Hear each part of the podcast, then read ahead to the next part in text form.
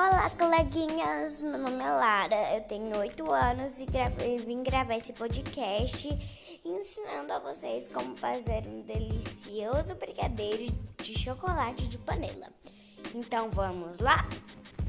Os ingredientes são uma lata de leite condensado, 4 colheres de, de Nescau duas, e 2 colheres de manteiga.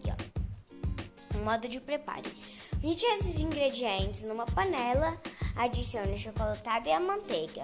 Ligue o fogão e mexa até criar consistência, ou seja, até começar a engrossar. O primeiro passo tudo com a ajuda de um adulto. Agora vamos para o segundo passo. Despeje tudo em uma vasilha de vidro e leve até a geladeira.